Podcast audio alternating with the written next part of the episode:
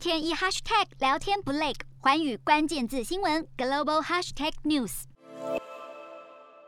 号称十五个字母改变了世界，全球第一封简讯，一九九二年由英国电信商工程师发出，写的是耶诞快乐。二十九年后，更以新形态数位资产 NFT 非同质化代币的形式，在拍卖会上拍出超过三百四十万台币的高价。二零二一年可以说是 NFT 元年，不止因为英国柯林斯字典将 NFT 选为年度代表字，国际拍卖公司佳士得二零二一年三月的线上拍卖中，数位艺术家 Beeple 的集锦作品，每一天前五千天更以超过六千九百万美元，折合十九亿台币以上的天价落锤，让 NFT 成为人人口中的热门话题。不让佳士得赚美于钱，竞争对手苏富比除了首创 NFT 拍卖专场，还推出 NFT 的专属交易平台苏富比元宇宙。二零二一年四月才首度跨足领域，二零二一年的年度销售额就已经累计一亿美元，其市场潜力之大。特斯拉执行长马斯克的前女友格莱姆斯出售一套数位画作，短短二十分钟就创造近六百万美元的交易额。